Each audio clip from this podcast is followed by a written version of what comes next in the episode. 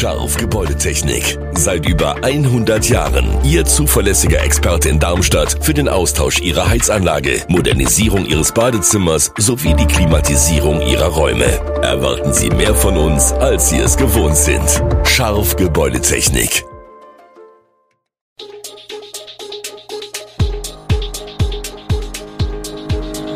Gude, unser morgendliches News Update.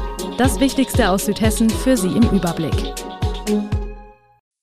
Guten Morgen aus Darmstadt an diesem 7. November.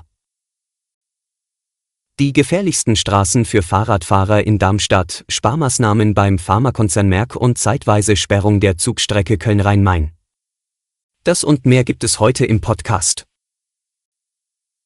Der Unfallatlas des Statistischen Bundesamtes listet nun auch für Darmstadt die gefährlichsten Straßen für Fahrradfahrer auf. Besondere Vorsicht gilt auf der Bleichstraße, wo bereits tragische Unfälle zu beklagen waren. Trotz Sicherheitsmaßnahmen wie räumlicher Trennung von Fahrbahn und Radweg sind die Gefahren nicht gebannt. Auf der Heinheimer Straße rollen die Radler in oft hohem Tempo bergab und werden dabei sehr eng am Kraftverkehr über die Kreuzung mit der Kranichsteiner Straße geführt. Die Stadt plant Umbauten, um Radwege und Kreuzungen sicherer zu gestalten. Der Vorsitzende des ADFC, Klaus Görgen, betont die Wichtigkeit von Rücksichtnahme im Verkehr und plädiert eine generelle Geschwindigkeitsbegrenzung, an die sich allerdings auch die Radfahrer halten sollten. Er betont, am Ende bringt es nichts, nur etwas Farbe auf die Straße anzubringen und es Radweg zu nennen. Das Konzept von Radwegen bedeute, dass Radfahrer dort Vorrang hätten und nicht weggehupt würden, so Görgen. Der Dialog um eine fahrradfreundlichere Stadt wird fortgeführt, wobei die Herausforderung bleibt, Sicherheit und Koexistenz auf Darmstadt-Straßen zu verbessern. Blicken wir nach Darmstadt-Dieburg und den Weg des Kreises zu den Klimazielen. Der Landkreis ist auf gutem Kurs. Bis 2030 sollen 80 Prozent des Stromverbrauchs aus erneuerbaren Energien stammen. Trotz unterschiedlicher Fortschritte in den 23 Kreiskommunen zeigt der Energiewendemonitor von Entega die individuellen Beiträge zum Klimaschutz auf. Großumstadt beispielsweise erzeugt bereits 34 Prozent des Stroms für Haushalte durch regenerative Energien. Der Kreis setzt auf Maßnahmen wie energetische Sanierung öffentlicher Gebäude und den Ausbau von Solarparks und Windkraft.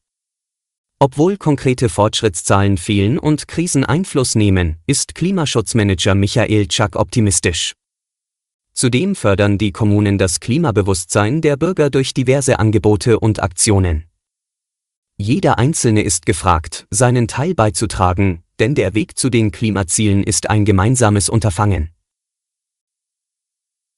Aktuelle Sparmaßnahmen beim Pharma- und Chemieriesen Merck könnten am Standort Darmstadt zu einem Stellenabbau führen. Merck betreibt neben dem Medikamentengeschäft eine Chemiesparte, in der Materialien für die Elektronikindustrie im Mittelpunkt stehen, weswegen sie inzwischen in Electronics umbenannt ist. Die Sparte stellt unter anderem Halbleitermaterialien für elektronische Geräte und Flüssigkristalle für Bildschirme her.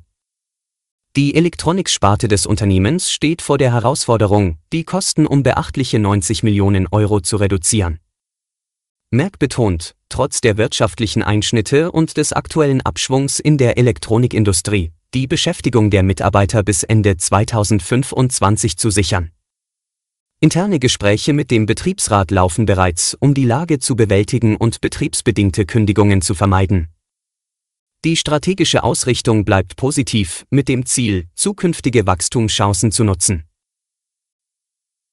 Mitte September kündigte Darmstadts Oberbürgermeister eine Bürgerbefragung an, welche Auskunft darüber geben soll, wie sich die Wixhausener zukünftig die Anbindung an die Innenstadt vorstellen.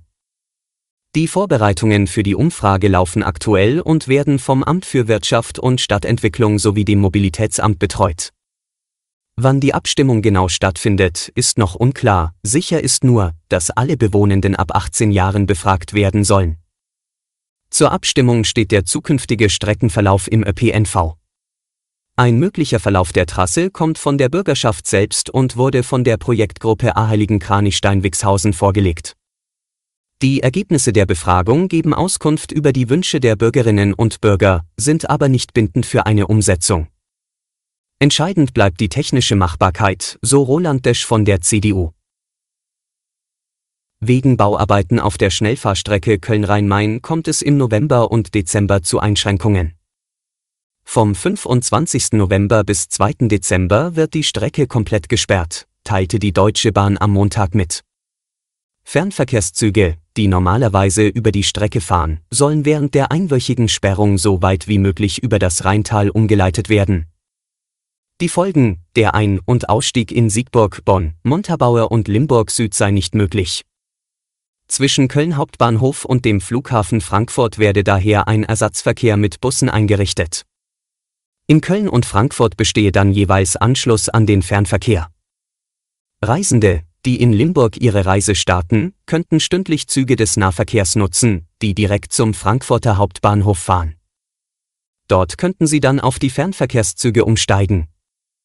Die DB erneuere bei den Bauarbeiten zahlreiche Gleise und Weichen etwa zwischen Willroth und Idstein. Dazu kämen Tunnelarbeiten im Abschnitt Idstein-Breckenheim. Alle weiteren Hintergründe und aktuelle Nachrichten lesen Sie unter www.e-show-online.de. Gute Südhessen ist eine Produktion der VAM von Allgemeiner Zeitung, Wiesbadener Kurier, Echo Online und Mittelhessen.de. Redaktion und Produktion die NewsmanagerInnen der VAM. Ihr erreicht uns per Mail an audio.vam.de.